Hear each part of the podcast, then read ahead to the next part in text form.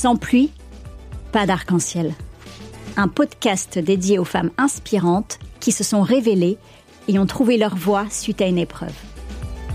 L'arc-en-ciel, c'est le bonheur après l'épreuve. Bonheur que l'on apprécie justement davantage grâce aux obstacles rencontrés sur son chemin. Je suis Sarah Pebro, comédienne, humoriste et auteur. J'ai eu un cancer du sein à 30 ans. J'en ai fait un spectacle qui s'appelle K Surprise, après avoir publié un livre, Sarah, 30 ans, mon cancer, même pas peur. Suite à mon cancer, j'ai eu mon plus bel arc-en-ciel. Un bébé. Sans pluie, pas d'arc-en-ciel. Un titre inspiré de ma grand-mère adorée, Mamé. Grâce au récit de mes invités, vous serez, je l'espère, inspiré, reboosté, empli d'espoir, pour ne plus attendre, vous affirmer dans votre voix et donner tout pour réaliser vos rêves. Ronsard écrivait C'est la nuit qu'il est beau de croire à la lumière. L'épreuve est une occasion donnée pour donner une nouvelle direction à sa vie et réaliser ses rêves. Sans pluie, pas d'arc-en-ciel.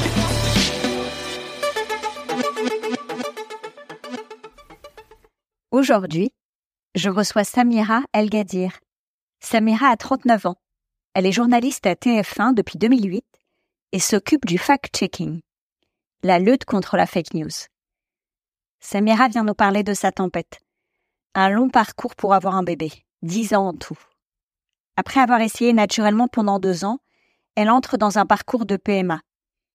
Le protocole consiste en un traitement quotidien d'injection, de visites régulières à l'hôpital pour vérifier l'évolution, puis la ponction d'ovocytes et le transfert d'embryons.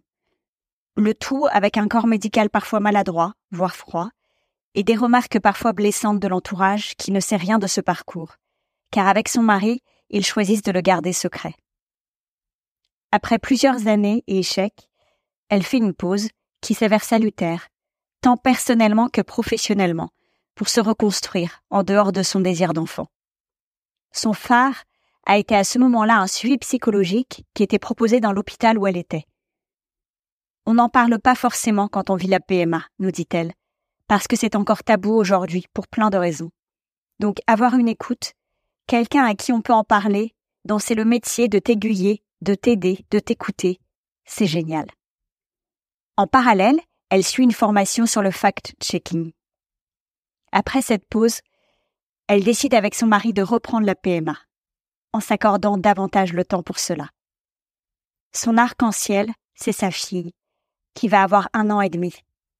Un enfant précieux, car après un si long combat, il y a un côté un peu sacré, comme nous le confie Samira. Ses conseils, écoutez-vous. Pour le couple, parlez-vous. Ça peut aussi aider de parler avec d'autres couples qui vivent la même chose que nous. Et ne pas tout sacrifier pour ça, réaliser d'autres choses. Samira El-Gadir. Il n'y a pas de fatalité.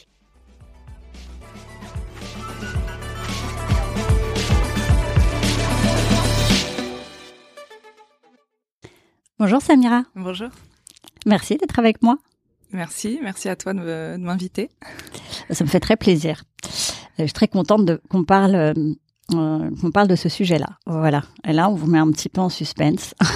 Alors, pour commencer, est-ce que je peux tout simplement te demander de te présenter? Ouais, bah, je m'appelle Samira El Gadir. Euh, j'ai 39 ans. Je suis journaliste. Euh, voilà. Et je viens aujourd'hui sur invitation pour parler d'un sujet beaucoup plus personnel. qui est euh, qui est la PMA. Je sais pas si on non pardon. On va on va non mais on peut on peut l'annoncer mais on on y reviendra euh, on y reviendra après. Mais c'est bien euh, c'est bien qu'on sache dans quoi dans quoi on se lance. Est-ce que avant justement de parler de ta tempête, on peut revenir un petit peu en arrière? Et est-ce que tu te rappelles à quoi tu jouais quand tu étais enfant? Alors, quand j'étais enfant, moi, j'ai un souvenir d'une en tout cas d'une enfance avec une grande liberté. Enfin voilà, moi j'ai grandi dans un dans ce qu'on appelle un quartier quartier populaire. Euh, je me souviens d'avoir fait des, des, jeux de garçons, jouer beaucoup au football euh, avec mes frères et avec euh, voilà les, les, enfants du quartier euh, euh, de Boulogne-sur-Mer. Donc j'ai grandi à Boulogne-sur-Mer. Je, je, me souviens faire beaucoup de sport. Je me souviens que je faisais beaucoup de sport et j'ai deux jeux en tête. Alors je faisais beaucoup de trucs avec beaucoup de créativité. Je me souviens de, de jouer à la marchande. Ah en fait, on avait des buissons, on avait des buissons au bas de l'immeuble. Et, et on se construisait des, des boutiques là-dedans. En fait, c'était des buissons en, en cercle. Et on rentrait à l'intérieur de ces cercles, on allait chercher tous les, les papiers qu'on trouvait dans le quartier, les, les, boîtes de biscuits, les trucs comme ça, et on se construisait des petits rayons comme ça avec, avec mes copines du quartier que j'appelais mes cousines parce que du coup on a vraiment grandi, on a passé notre enfance ensemble et on a la même histoire. Donc euh, voilà, et, et, avec toutes mes copines, et on, se construisait comme ça des petites boutiques, on jouait à la marchande, enfin, on avait beaucoup de créativité, on faisait beaucoup de choses. Euh, je me souviens aussi qu'on faisait des, des, concours de danse. J'adore danser. Ah oui.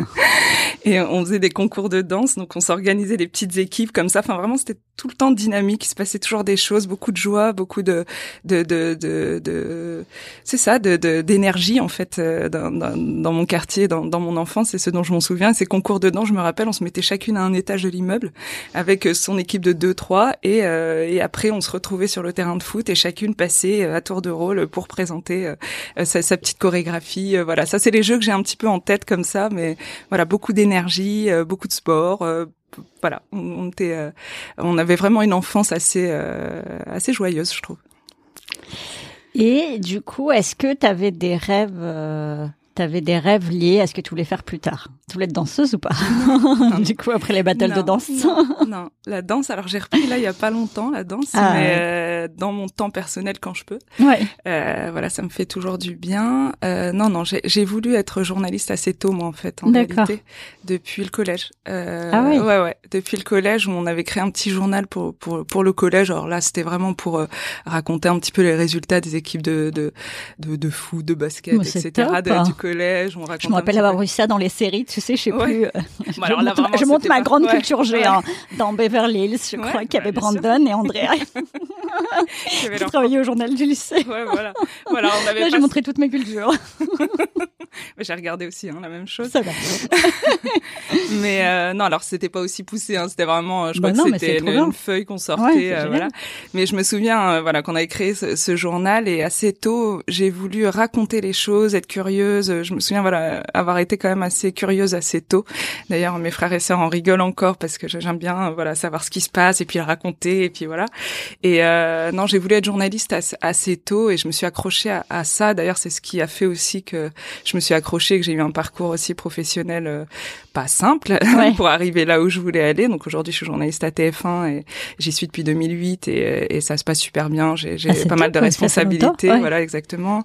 Je m'occupe du, du fact-checking, donc de la lutte contre les fake news et c'est un super projet qui ah est crucial en plus pour pour la chaîne et pour pour l'information. Donc c'est c'est chouette vraiment voilà d'avoir aujourd'hui ce, ce poste là.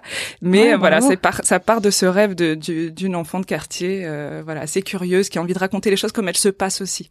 Parce que voilà lutter contre les préjugés c'est aussi ça le, le fact-checking, c'est montrer aussi euh, notamment la réalité des quartiers dans lesquels j'ai grandi, euh, qui qui n'est pas rose, c'est sûr. voilà, il y a, y a une, un chômage endémique, il y a, y a des problèmes économique, de violence.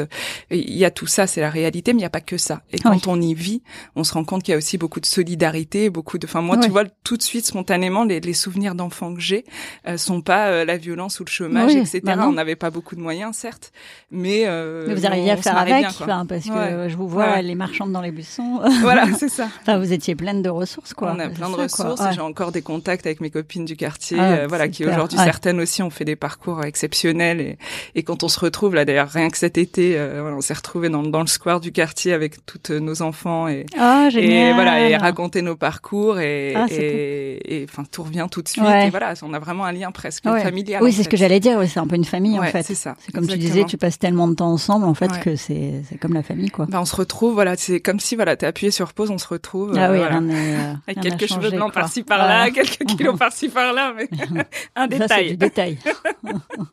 La beauté intérieure n'a pas changé. Jamais. C'est le principal. Jamais.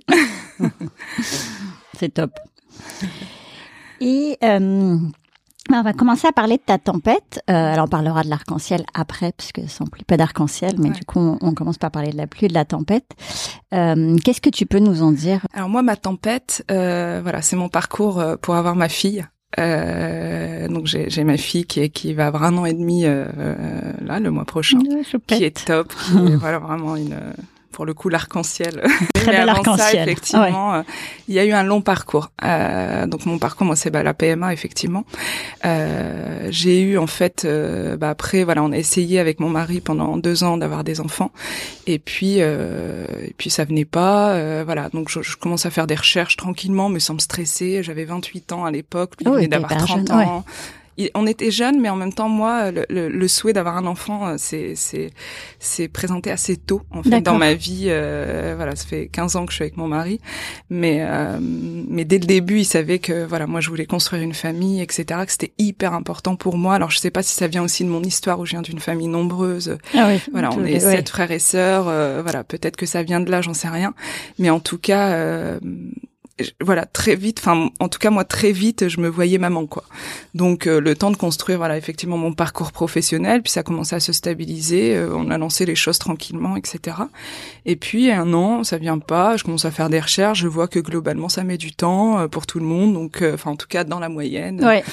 c'est défaut journalistique je regarde les moyennes les trucs je me dis bon bah je suis dans la moyenne et puis en même temps voilà exactement je cherche des réponses à ces questions. et puis j'avance et puis c'est la période aussi de ma vie où je fais plein de choses, je pars en reportage un peu partout, donc je me pose pas plus de questions.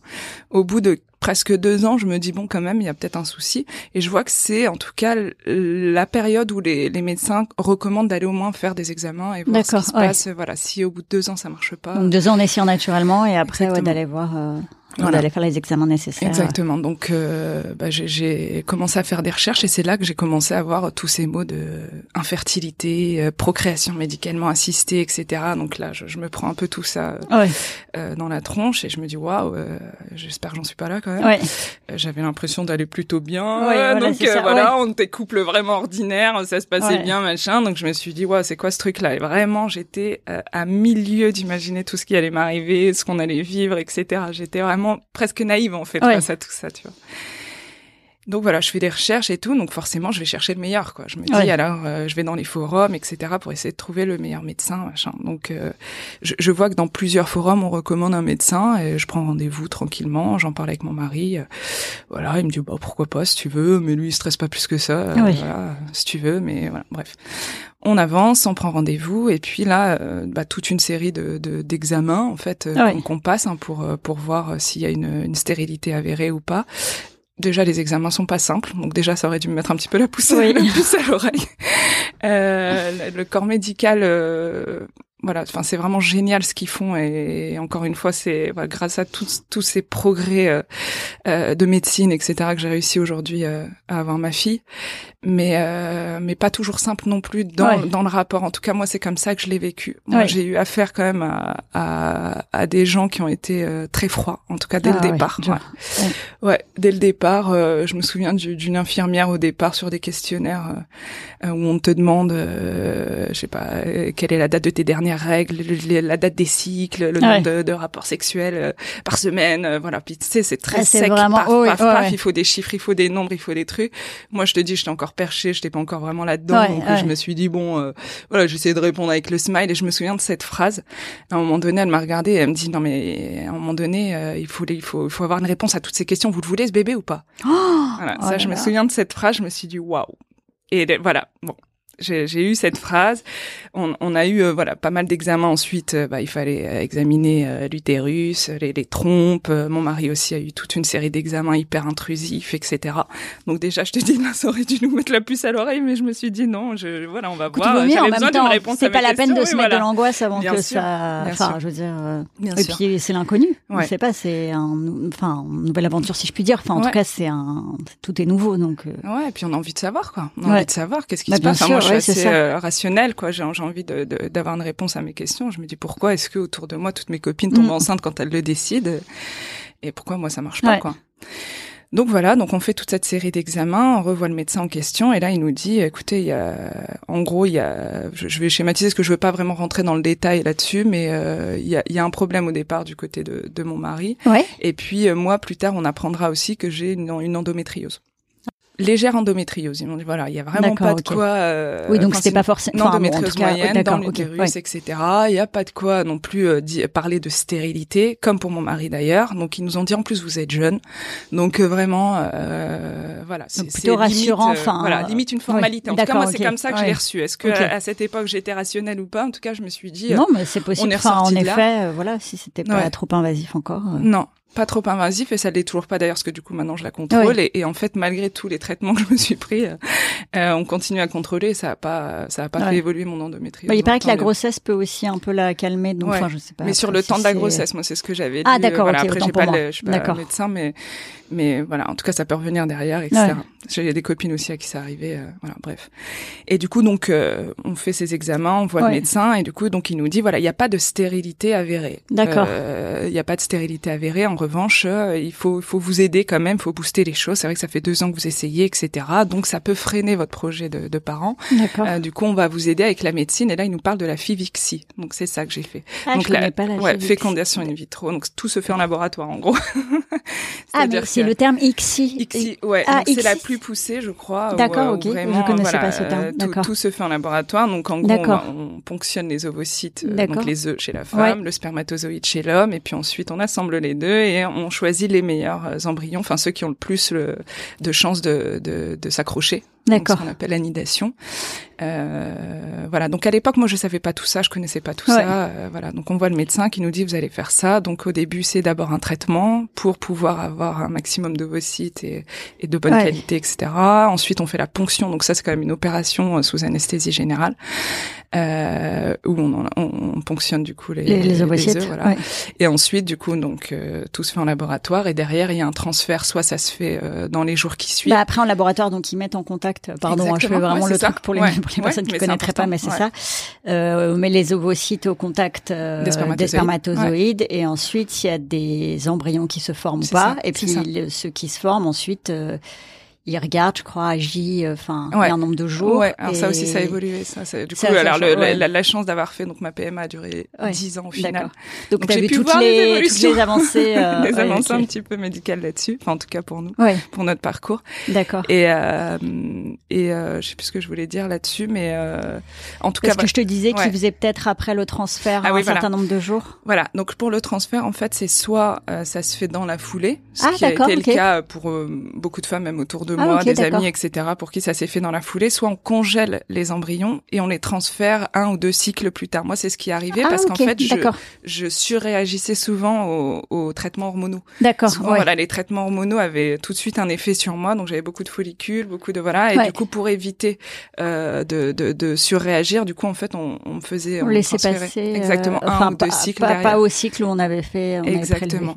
et juste aussi pour les personnes qui connaîtraient pas le, le protocole, le traitement, est-ce que tu peux juste, bien sûr ce que tu souhaites partager, hein, mais partager comment se passe le, le traitement hormonal, parce qu'en fait il y a de la prise d'hormones avant la ponction d'ovocytes. C'est ça. Euh... Donc moi j'ai fait venir bah, une infirmière à la maison parce que c'est c'est assez technique aussi, c'est C'est des injections en fait. C'est des voilà, injections. Alors il y a des injections, il y a aussi Après, il y a, euh, voilà, il y a, il y a des voilà il y a plusieurs euh, plusieurs aussi, traitements, voilà. C'est un parcours assez lourd quand même. Ça c'est pareil du coup dont j'avais pas forcément euh, euh conscience. Euh, et euh, le traitement peut avoir aussi des effets sur tout, c'est-à-dire à la fois sur le moral, moi ça a été le cas, sur le physique aussi. Moi j'ai pris du poids. je fais un métier de télé, etc. Donc il a fallu gérer aussi tout ça. Euh, on n'en parle pas forcément. Du coup, je, diverge un peu, mais voilà, on n'en parle pas forcément au début. Nous, en tout cas, les, premières années, on n'en a pas du tout parlé parce que c'était notre intimité, qu'on était presque gênés de vivre ça. Donc euh, du coup, on en a parlé pas mal avec mon mari et lui, c'est un refus catégorique qu'on en parle. Je pense qu'il y avait aussi une forme de de pudeur vis-à-vis de ça, puis de peur du jugement, quoi, parce que du coup, tu vois tous tes potes euh, fonder leur famille autour, les gens. Enfin, c'est quand même ce qu'il y a de plus naturel d'avoir un enfant euh, dans, dans, dans, notre société. Et du coup, toi, ça marche pas et tu te dis, il euh, y a un souci ou en tout cas, j'ai un problème.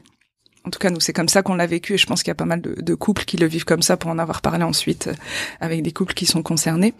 Et, euh, et du coup, donc, tu as, tout ce traitement, cette lourdeur euh, effectivement bah, thérapeutique, les rendez-vous aussi qui sont quand même réguliers parce que du coup, c'est tout le temps. Il faut. Tu dois en fait, qu'est-ce que tu vérifies? Parce que donc tu as le, as les des injections d'hormones, c'est ça, c'est journalier. voilà.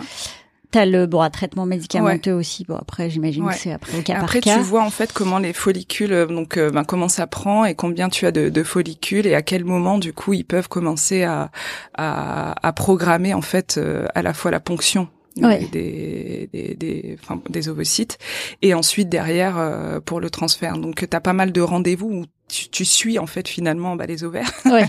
et ce qui se passe dans ton utérus comme euh, comme le lait sur le feu quoi. C'est Donc c'est le temps que ça prend aussi, c'est-à-dire que tu te retrouves à retourner à l'hôpital, enfin mon clinique quand tu es en clinique, euh, c'est pour se rendre que les personnes se rendent compte, c'est-à-dire par exemple sur une tentative, ça se ça dure sur combien de temps à peu près J'ai peu de euh, détails là, mais je, je dirais moi sur euh, trois semaines, je pense. Oui, c'est ça. Donc il y a trois semaines, il faut c'est parce que c'est pour se rendre compte aussi, c'est-à-dire que du coup toi tu as ton quotidien, tu travailles en parallèle. Quotidien hyper lourd. Enfin à cette époque en plus moi je faisais beaucoup de choses, je partais en reportage, etc. Donc il fallait aussi que je cale les reportages par rapport à ça. Mm. J'en parlais pas du tout au boulot. C'était hors de question d'en parler. J'en parlais pas dans ma famille. Et du coup, il était question vraiment de voilà de, de gérer tout ça, parce qu'en plus tout se passe dans le corps de la femme. Hein. C'est ça. Donc euh, messieurs, on ne dit pas que vous n'êtes pas utile, mais en tout cas, enfin voilà, physiquement, c'est vrai que c'est la femme qui. Bah c'est la femme qui, qui, prend tout quoi, qui prend tous les traitements, qui prend les rendez-vous, mm. qui prend voilà. c'est ça aussi. Jusqu'à preuve du contraire, c'est la femme qui enfante. Donc euh, donc voilà, c'est dans notre corps que ça se passe. Et effectivement, euh, bah, il faut il faut caler tous ces rendez-vous, il faut prendre des traitements. Et je te dis encore une fois, ça joue sur le corps, ça joue sur sur ton mental, sur ton moral, sur euh, sur euh, bah, ton voilà les prises de poids, l'alimentation, le truc, ça joue sur sur pas mal de choses. Et tout ça, je l'avais pas forcément en tête effectivement avant de m'y lancer en fait. Si tu veux, moi on m'a dit il faut faire ça. J'ai tracé parce que du coup quand j'en ai reparlé plus beaucoup plus tard, on y reviendra peut-être avec des couples qui sont concernés. Euh, bah, ils m'ont dit nous on se sent pas de, de, se lancer dans un truc comme ça. Et moi j'avais pas cette réflexion là. C'était peut-être dû aussi à mon jeune âge, etc. Mais voilà. Et ma personnalité aussi qui est euh, il y a un souci on le règle quoi. Oui, c'est ça. Ouais. j'ai toujours fonctionné comme ça donc euh, il y a un problème on avance on, on, fait ce qu'il y a à faire etc et c'est comme ça que je le voyais à l'époque.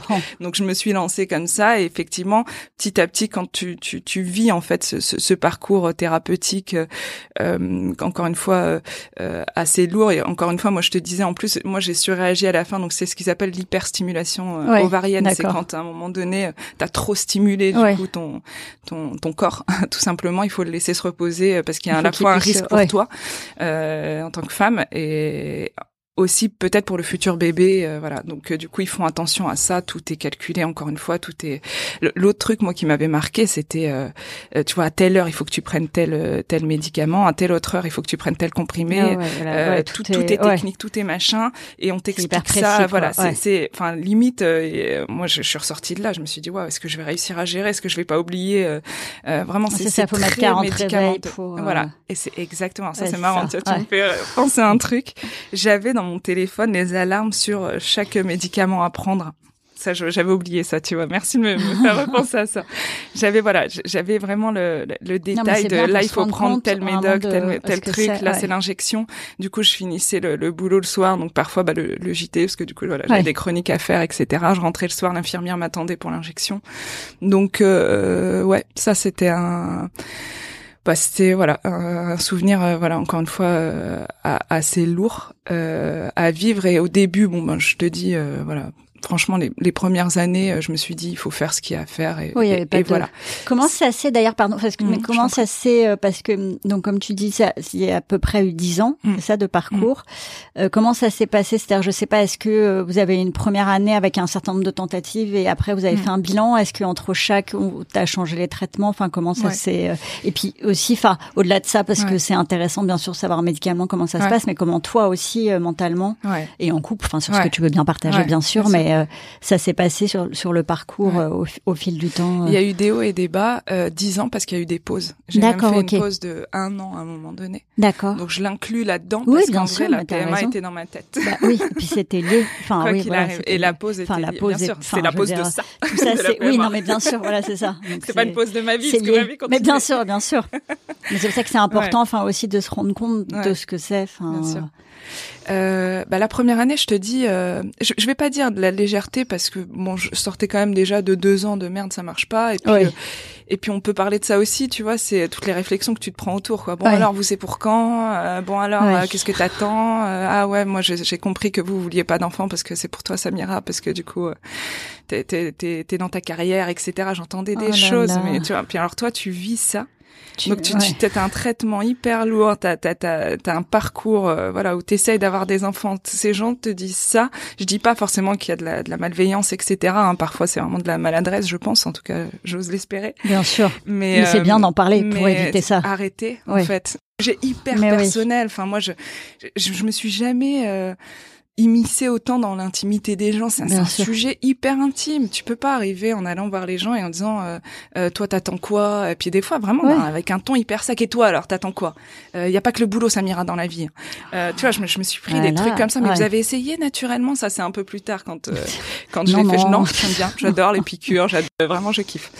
non, il faut, vraiment là vraiment un, une demande. Oui, s'il vous plaît. je, je sais que c'est pas forcément ça part pas d'une mauvaise intention, etc., notamment pour l'entourage proche, etc., mais c'est déjà un parcours hyper lourd. On se sent déjà complètement à côté de la plaque, on, on se sent pas normal. On voit les gens avoir des enfants, etc., autour de nous, on se dit, mais merde, qu'est-ce que j'ai fait, quoi, j'ai, pourquoi est-ce que moi, ça ne marche pas? Euh, et encore une fois, voilà, le, le, le, parcours est très compliqué, moralement, physiquement, pour le couple, pour soi, pour euh, le corps. Euh, donc, en plus, se prendre des réflexions comme ça, c'est vraiment, voilà, je, en tout cas juste prendre soin des gens, c'est-à-dire que les préserver quand on sait qu'ils ont un bah parcours compliqué, quand on voit que ça fait un moment qu'ils ont pas, qu'ils essaient, etc. Faire attention aux mots euh, qu'on emploie, etc. C'est hyper important. Ça, c'est une, une requête euh, personnel et pour tous les couples qui vivent la même chose que nous.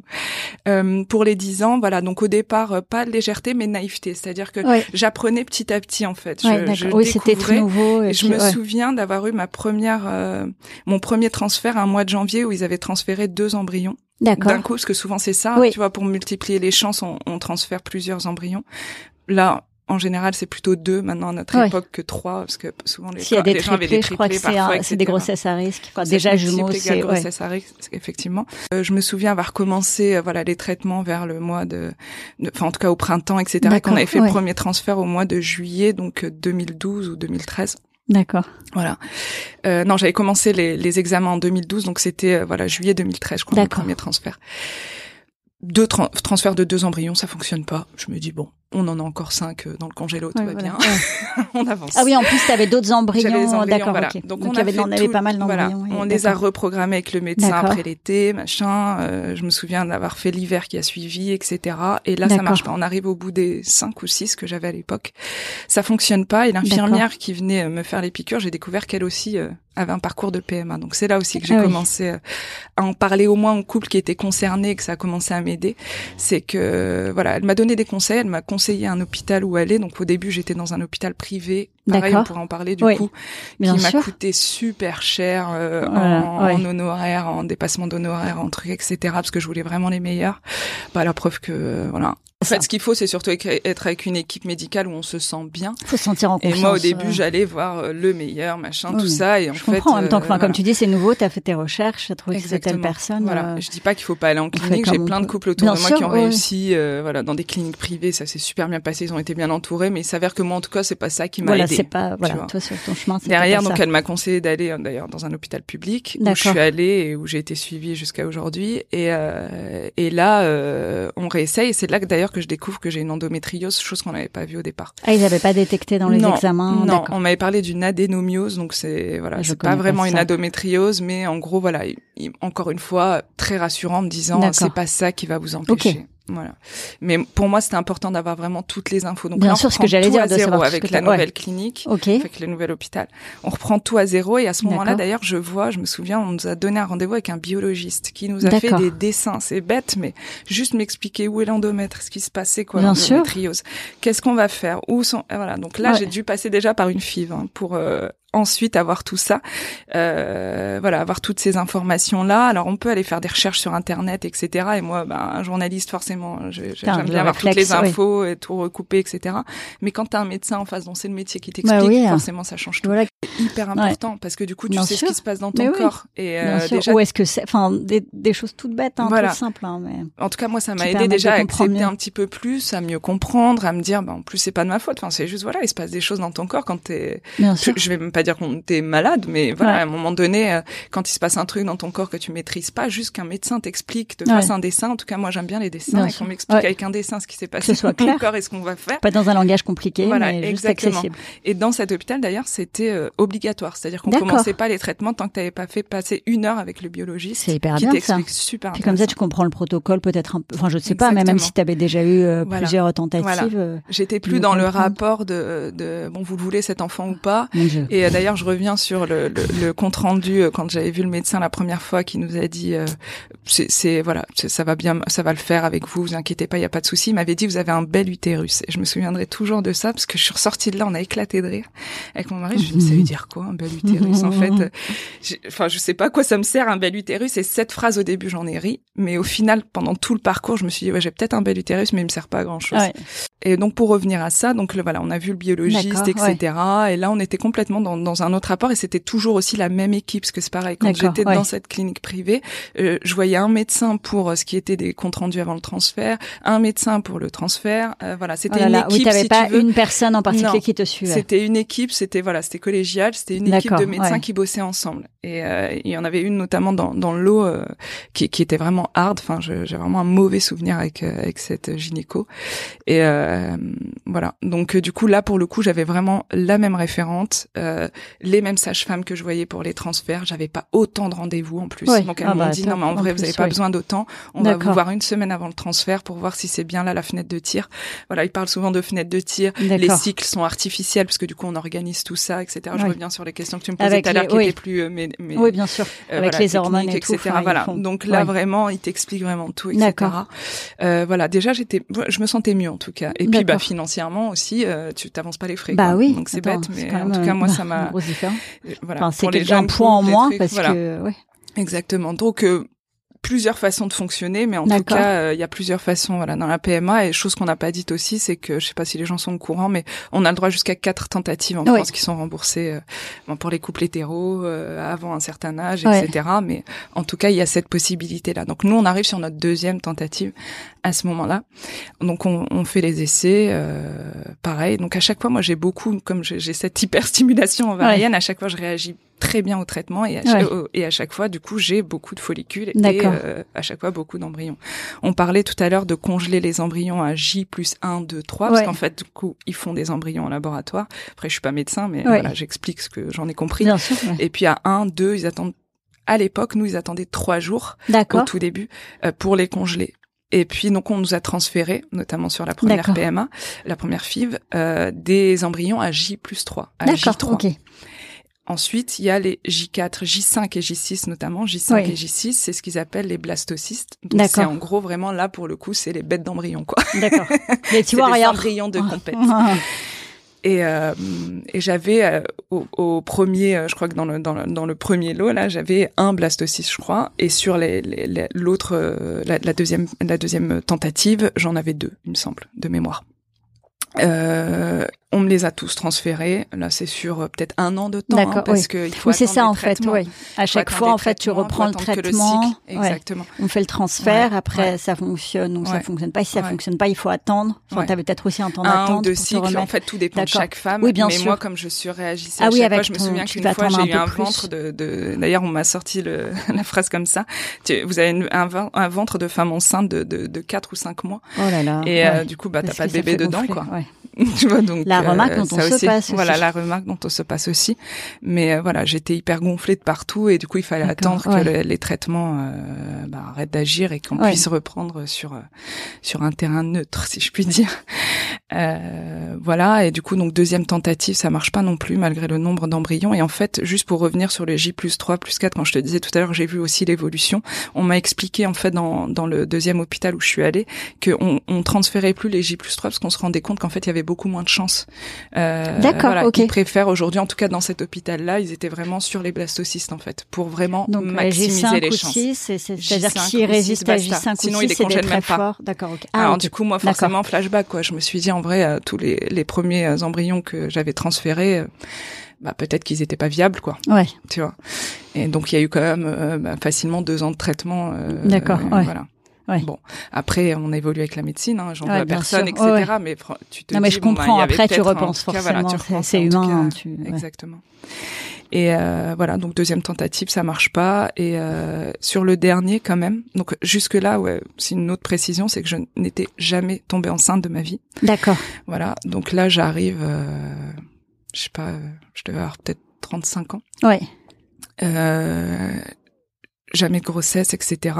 Et là, sur la dernière tentative, enfin sur le, le dernier transfert de, de, ma deuxième tentative, je tombe enceinte. J'en reviens pas. Je, Tu vois, même là, j'en parle, j'ai l'impression, je, je me dis, waouh, en fait, du coup, mon ventre, euh, il peut fonctionner, quoi. Parce que je, je, regardais toujours ce ventre où jamais un enfant s'installe, jamais, euh, voilà, il se passe quelque chose, etc., malgré tous les traitements et tout. Et, euh, et là, ils me disent, vous êtes enceinte, vous êtes sûre, machin, il n'y a pas de souci, il n'y a pas d'erreur, il n'y a pas à regarder, non, non, euh, on vous le dit, vous êtes enceinte. Euh, bon, euh, Donc là, c'est être très fort. Ouais, très euh, fort. Euh, j'en ai parlé avec mon mari, euh, j'en parlais avec une de mes sœurs dont je suis très proche et, et qui a eu. c'est marrant parce que voilà, il y a beaucoup de choses, hein, beaucoup de sujets autour de, de, de, ces, de cette PMA. Mais ma, sœur, bon, bah, elle a eu, donc c'est ma sœur cadette. Elle a eu un enfant juste avant. D'accord.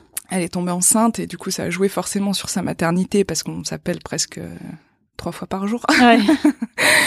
euh, donc forcément, elle a vécu au plus près mon parcours et, et, bon, je vais arrêter là. Ce que je vais...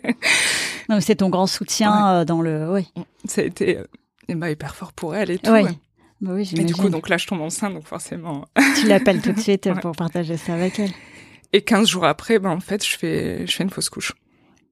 Ah, Donc là, c'est pas viable et tout. Euh, et si tu veux, euh, bah là vraiment, là, je, tu parlais tout à l'heure du moral, etc. Donc là, je suis, euh, là, je suis à terre. j'imagine. Là, là, je suis, euh, je suis pas bien parce que je me dis, voilà, c'est, j'ai tout essayé en fait. C'était la dernière tentative sur sur ma deuxième FIV et et je me sentais pas la force de repartir, de refaire autre chose après tous les traitements, tous les trucs. Donc je me suis dit bon là Déjà, je vais tout arrêter, en fait, même le boulot, etc. Alors, j'ai eu la chance d'avoir un patron euh, top avec qui j'ai pu en parler. Euh, pas ah, simple aussi, d'ailleurs, d'en parler avec un homme. Bien sûr, bah ouais. Mais j'ai, enfin, dans le côté boulot et en plus avec un homme. Boulot, euh, voilà, on est quand même dans un monde très. Euh, bah, je bosse en télé, quoi, donc euh, voilà, très regardé, très voilà, beaucoup de choses autour. Et j'ai demandé à faire une pause à ce moment-là. D'accord j'ai fait une pause, euh, un congé sabbatique en fait. Donc j'ai terminé mon année en, mois de décembre. J'ai terminé les six mois qui me restaient euh, au poste où j'étais. Et euh, là, j'ai demandé à faire six mois de pause. Et puis de toute façon, je voulais me former. Justement, c'est la période où je me suis formée au fact-checking aussi. Ça a été une pause salutaire pour tout, à la fois personnel et aussi professionnel, parce que ça m'a permis de redéfinir aussi mes objectifs au niveau professionnel, etc. Donc vraiment, cette pause, elle a été, elle a été salutaire pour tout. Et et, et voilà, je me suis je me suis arrêtée et là j'ai commencé un suivi d'ailleurs, je sais pas si tous les hôpitaux proposent ça mais l'hôpital où j'étais euh, proposait un suivi euh, psychologique aussi pour euh, ben voilà, qu'on puisse échanger, savoir ce qui se passe. Ça. D'ailleurs, cette femme, je la vois toujours. Ah oui, c'est vrai. Dans mon rôle de maman aujourd'hui, parce qu'elle elle m'aide vachement, elle, est, top et euh, elle suit en fait justement ces histoires-là. Et encore une fois, je reviens à ce qu'on disait au début, mais on n'en parle pas forcément quand on vit la PMA parce que c'est encore tabou aujourd'hui pour plein de raisons. Euh, donc avoir une écoute, euh, voilà, quelqu'un à qui on peut en parler, dont c'est le métier, Bien sûr, de bah, t'aiguiller, de t'aider, de bah t'écouter.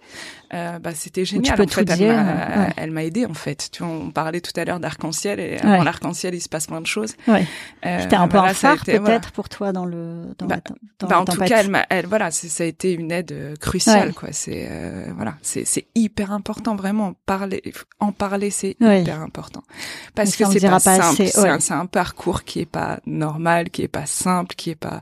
On a beau être des warriors, etc. Moi, je voilà, on pourra refaire un podcast sur mon parcours professionnel.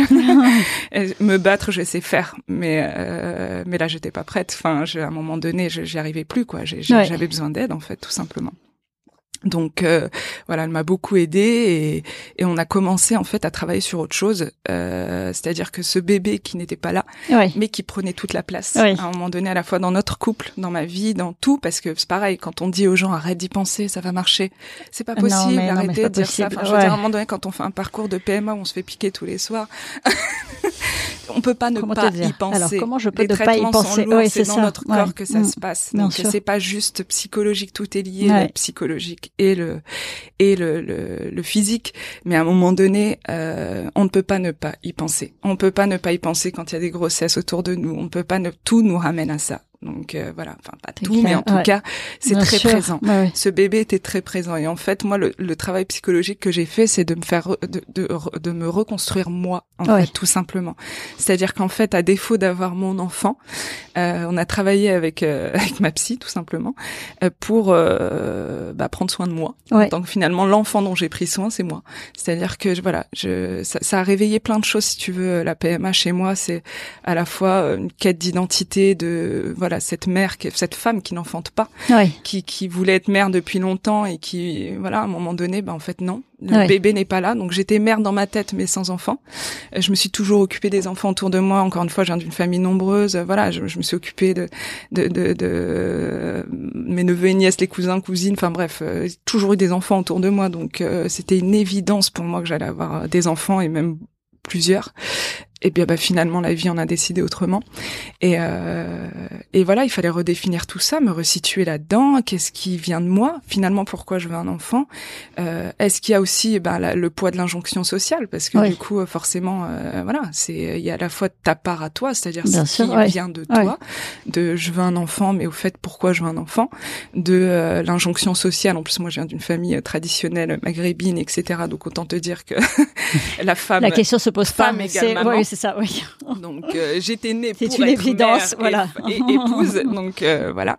Dans mon éducation, etc. Enfin, j'ai été bercée là-dedans et j'en veux pas ni à ma mère ni à personne. C'est juste, voilà, c'est mon histoire exactement.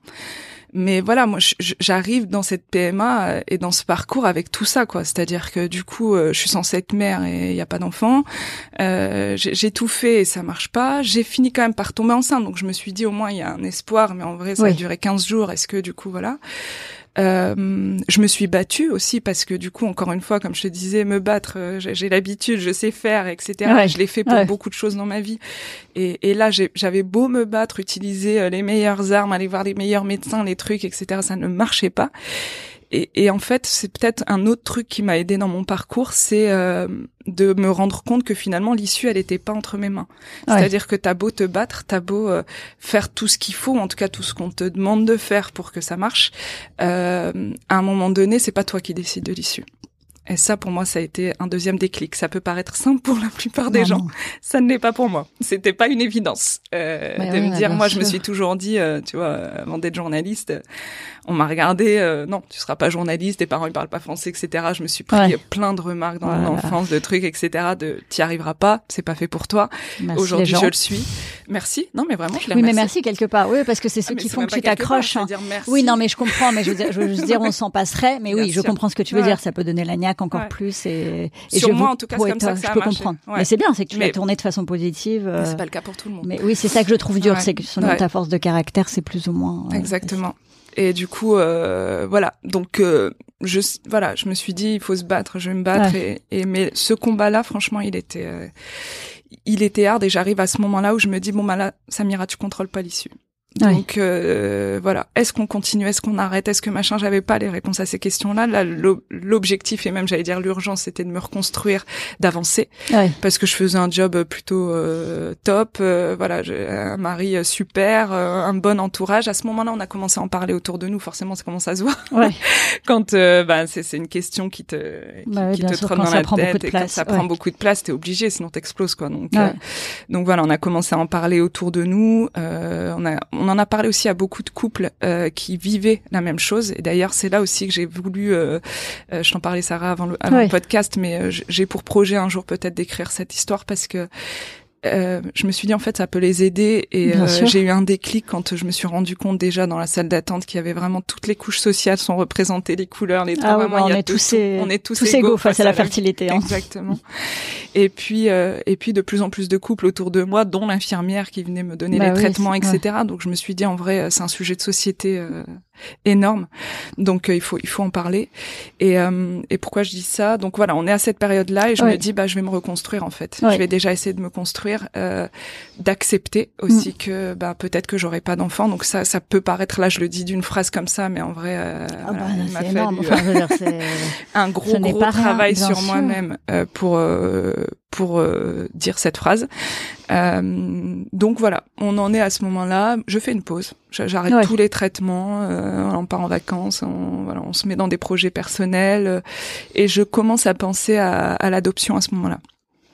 Donc, euh, on en a parlé avec mon mari qui était pas du tout pour au départ, euh, mais bon, on en a parlé pendant plusieurs années. Et du coup, là, on arrive à la fin de, de, la discussion où il me dit bon bah essayons, mais je cache pas que c'est pas voilà c'est parce que ça, si tu veux c'est l'échec en plus quoi entre guillemets. En tout cas c'est comme ça qu'on peut le vivre. Moi je le je me disais juste voilà je serai mère autrement. C'est ouais, que j'aurai un enfant qui me ressemblera pas forcément. J'irai pas chercher euh, euh le, regard de ma mère ou le truc voilà dans, dans le dans le dans c'est autre chose c'est une autre c'est autre chose et puis du coup tu construis autre chose et puis ça nous lance aussi encore une fois dans un autre c'est une combat. démarche. Oui c'est là aussi un autre combat. c'est là pour le coup je me suis préparée. parce que parce que je me suis dit là vu ce que je viens de euh, ce qu'on vient de se prendre en couple, euh, voilà, le, le, le, parcours de PMA qui est pas simple. Là, l'adoption, c'est encore autre chose. C'est une démarche, c'est de l'énergie aussi, c'est une grosse, un gros engagement émotionnel, personnel, etc. Tout ce qu'on veut.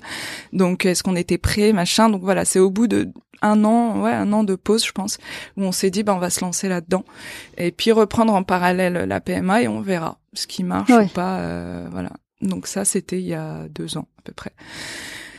Et euh, voilà, donc on, on a commencé à lancer les procédures euh, pour pour l'adoption. Euh, on a fait la première, tu sais, quand tu tu euh, tu veux adopter, tu as une réunion d'information, on t'explique ben, voilà ta responsabilité aussi, le parcours qui est long, qui est compliqué, machin, tout ça.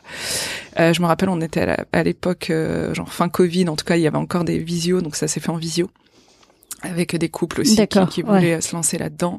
On t'explique qu'il y a très peu de chances que ça marche parce que, enfin, en tout cas, voilà, c'est pas qu'il y a très peu de chances que ça marche, mais c'est il y a de longues années d'attente, qu'il y a beaucoup de couples qui attendent. D'accord.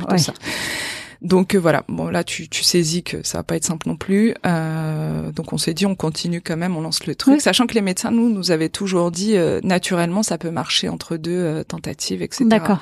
Bon après ça je m'y attendais plus trop, mais je me suis dit bon quoi qu'il arrive c'est pas complètement mort pour nous. Oui et puis c'est bien parfois d'avoir une autre option, enfin voilà de, de s'ouvrir à autre chose et de se dire voilà c'est Enfin, on essaye en on tout essaye tout, ce qu'on peut. Et puis, on essaye tout. Euh, et puis en parallèle, il y a aussi encore une fois ce côté de peut-être que j'en aurai jamais, mais en tout cas, moi, il faut que je me reconstruise. D'ailleurs, mon boulot m'a vachement aidé aussi là-dessus, parce que là, c'est là que je suis rentrée d'ailleurs dans ce que je fais aujourd'hui, le fact-checking que je, je, trouve passionnant et voilà. Euh, donc la vérification des informations, la lutte contre la désinformation, les infox sur les réseaux sociaux. Je donne des cours d'éducation aux médias dans les collèges, etc. J'adore.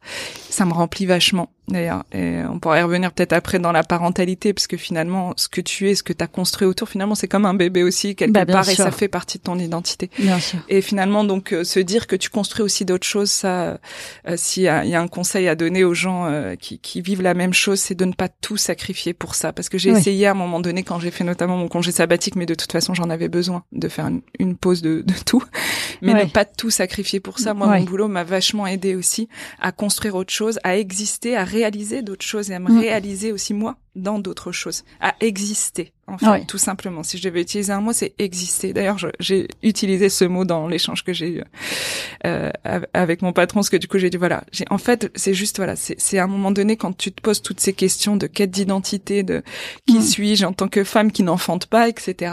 À te dire que à côté de ça, tu réalises d'autres choses et que c'est pas ce qui te définit d'être mère ou pas mère, d'être parent ou pas parent, d'être père ou pas père d'ailleurs, parce qu'on pourrait aussi parler de de l'effet que ça fait pour les hommes, parce qu'on parle beaucoup des, des femmes, mais parce que effectivement c'est nous qui prenons les traitements, etc. Mais il y a on les invitera les hommes. Euh, faudra qu'on fasse un épisode. Je pense euh, que ça, ça pourrait être intéressant. Complètement.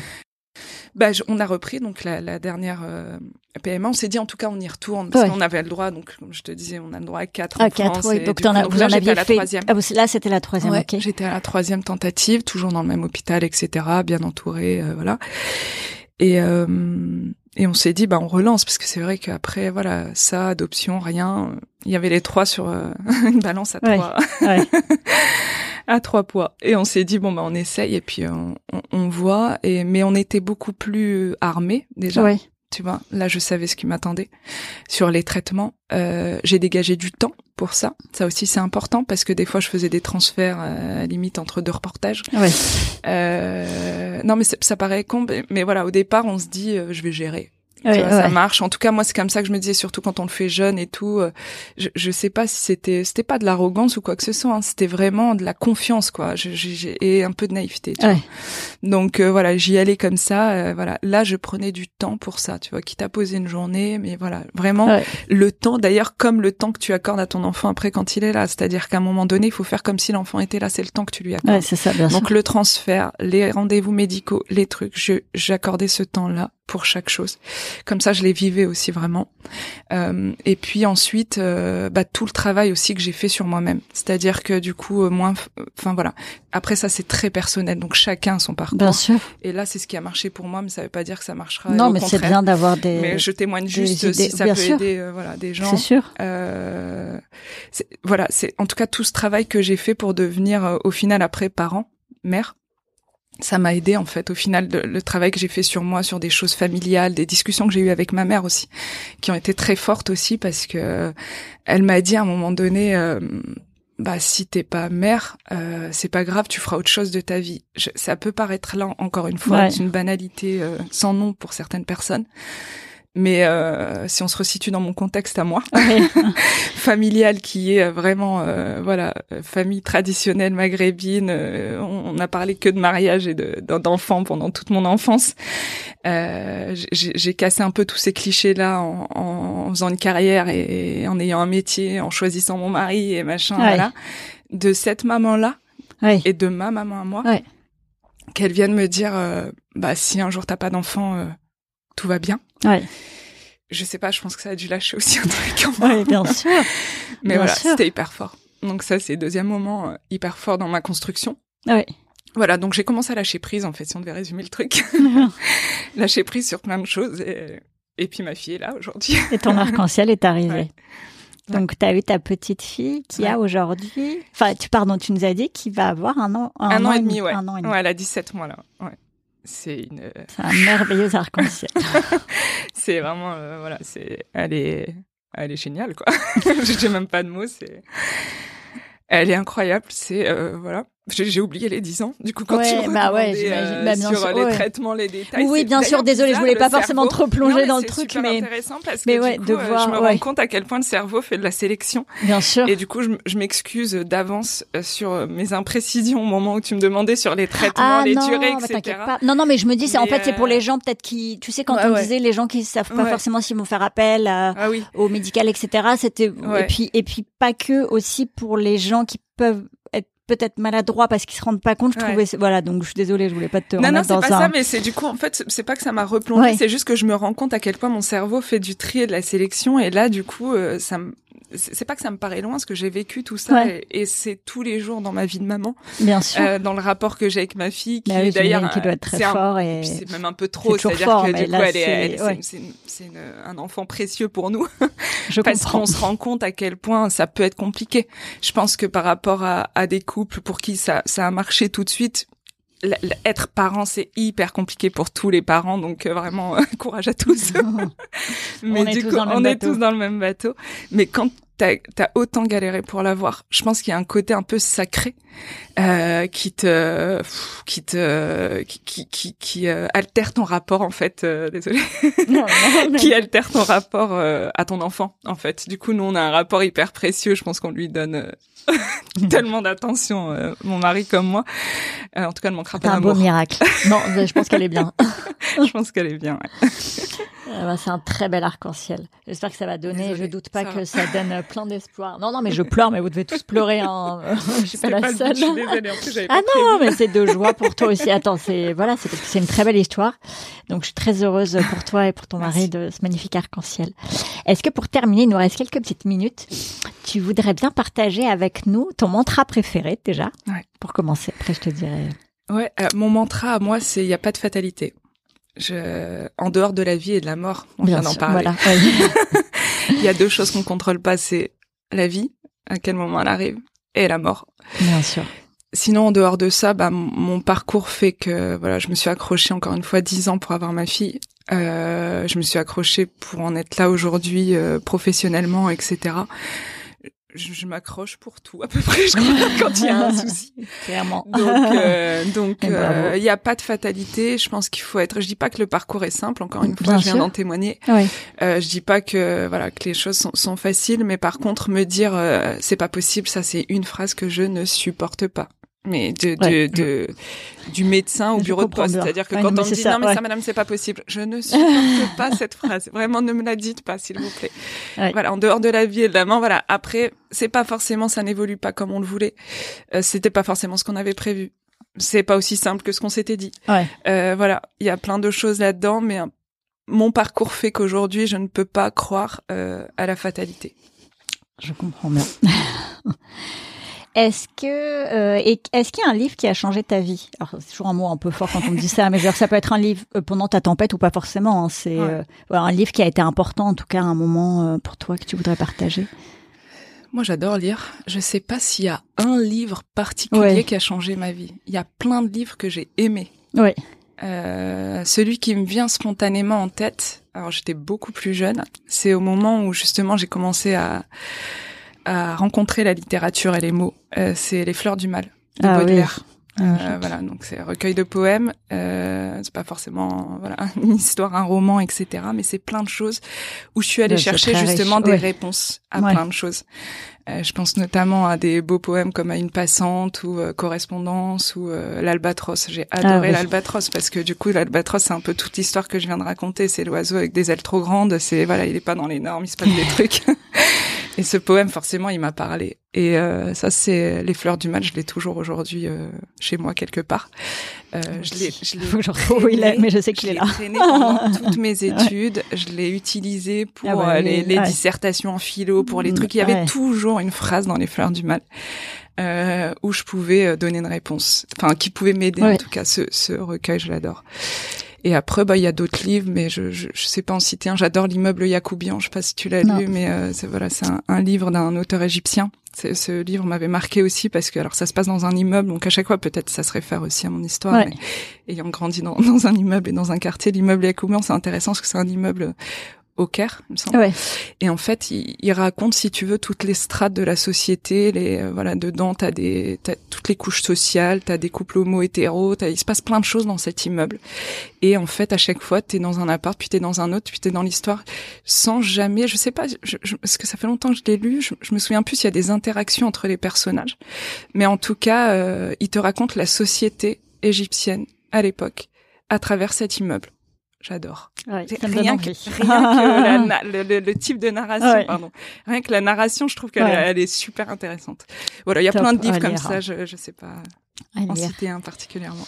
Et la musique qui te donne la pêche, qui sera Ah. donc sur la playlist. On a une playlist Spotify sans plus pas d'arc-en-ciel avec les titres des invités. Ah oui? Est-ce qu'il y a une musique qui te vient en tête, euh, qui te Ouais. donne la pêche? Là, en ce moment, il y en a une que j'écoute beaucoup. Enfin, en ce moment, ça fait quand même un Ouais. petit moment. je l'adore, celle-là. À coup sûr, elle marche. C'est euh, Flavia Coelho. Je sais pas si tu connais. Non. C'est une chanteuse brésilienne qui est installée à Paris, il me semble. C'est une copine qui me l'a fait découvrir bah, l'année dernière. Ouais. Euh, parce que euh, on venait d'être maman toutes les deux. C'était notre premier moment qu'on s'est accordé. On est parti se faire une petite balnéo toutes les deux. On a laissé les bébés au mari. On est partis euh, toutes Ouais. les deux. euh, se Et je lui ai demandé, je lui ai dit, est-ce que t'as une musique? Là, j'ai envie d'écouter un truc. Donc route des vacances. Il faut s'imaginer. Ouais. Voilà, on est Ouais. bien quoi. Ouais. Et là, je lui dis, t'as pas de musique? Elle me parle de Flavia Coelho, Billy Django. Elle est géniale. Elle met la patate, quoi qu'il arrive. En tout cas, moi, euh, Ah, je voilà, l'écouter la mets. Je la mets euh, dans le euh, voilà sur le périph, euh, je la mets en vacances, je la mets partout, je la partage à plein de gens et vraiment j'adore. Est-ce que, en un mot, pour finir, tu pourrais nous donner ta vision du bonheur aujourd'hui? Ma vision du bonheur aujourd'hui, c'est euh, si je devais résumer, alors c'est un petit peu plus d'un mot, mais c'est Oui. passer un bon moment. J'accorde énormément d'importance au temps. Euh, là, par exemple, tu vois, sur ma première année de, de maternité, euh, je me suis mise à 80% pour passer du temps avec ma fille. Parce que j'ai tel- au-delà du fait que je l'ai tellement attendue, c'est Ouais. juste, je- c'est important pour Ouais. moi de passer du temps Je avec elle. Si on Ouais. fait des enfants, c'est pour passer du temps avec eux aussi. Donc je me réalise dans mon boulot encore une fois que j'adore, etc. Mais c'est important aussi de me réaliser aussi dans dans les autres facettes de, de ma vie. Euh, passer un bon moment, c'est euh, c'est bête, hein, mais c'est euh, bien manger, écouter un bon morceau, être avec des gens que t'aimes. quand je ressors de bons moments, je suis heureuse. Je sais pas le dire autrement. Non, mais ça me paraît parfait. ça me paraît parfait. Et un petit mot de la fin, je sais pas, je pense que de toute façon ton histoire va donner de l'espoir, mais est-ce qu'il y aura un petit mot que tu pourrais dire à, des femmes et des couples qui se battent aujourd'hui, enfin qui sont dans le même combat euh, que toi? Est-ce qu'il y a juste un petit mot ou un petit conseil, un petit euh, quelque chose que tu voudrais partager? Enfin, bah, t'en as déjà donné beaucoup, hein, mais voilà, c'était pour un petit mot de la fin. Euh, Écoutez-vous. Euh, pour le couple, parlez-vous si, ça, si c'est un, parcours de PMA en couple, parce qu'il y a aussi des parcours de PMA. Moi, j'ai des amis qui l'ont fait toutes seules, etc. Donc, il y a tellement de, mm. de façons de vivre la PMA que c'est compliqué. Mais écoutez-vous, c'est hyper important.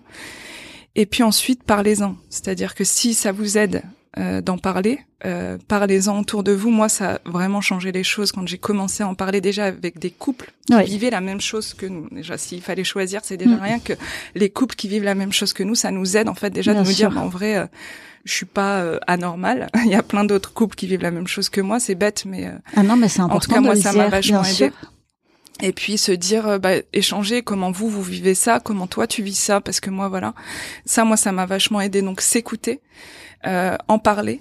Et encore une fois, si possible, je sais que c'est pas simple, je sais que c'est un parcours hyper lourd, etc. Mais mettre un peu de légèreté dans sa vie, parfois on y a le droit. Et encore une fois, comme on ne maîtrise pas de toute façon l'issue, s'accorder ça parce que voilà, enfin à un moment donné, on pète un câble quoi. Si on n'arrive pas, euh, euh, voilà, à s'accorder juste un moment de légèreté dans tout ça, ça devient ingérable, je pense. Top. Eh ben merci beaucoup Samira. Merci à toi Sarah. Merci et prends soin de toi. Merci toi aussi.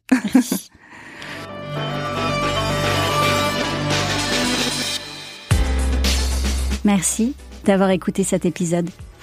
Si vous aimez le podcast, mettez une super note, 5 sur 5, sur les plateformes d'écoute. Envoyez le lien à une ou deux personnes que le podcast pourrait intéresser et aider, et partagez sur les réseaux sociaux. Merci pour votre soutien. Tant qu'on est en vie, tout est possible. L'épreuve est une occasion donnée de se révéler et de réaliser ses rêves. Si un bébé après un cancer c'est possible, alors tout est possible. Croyez en vos rêves les plus fous et donnez tout pour les réaliser. Sans pluie, pas d'arc-en-ciel.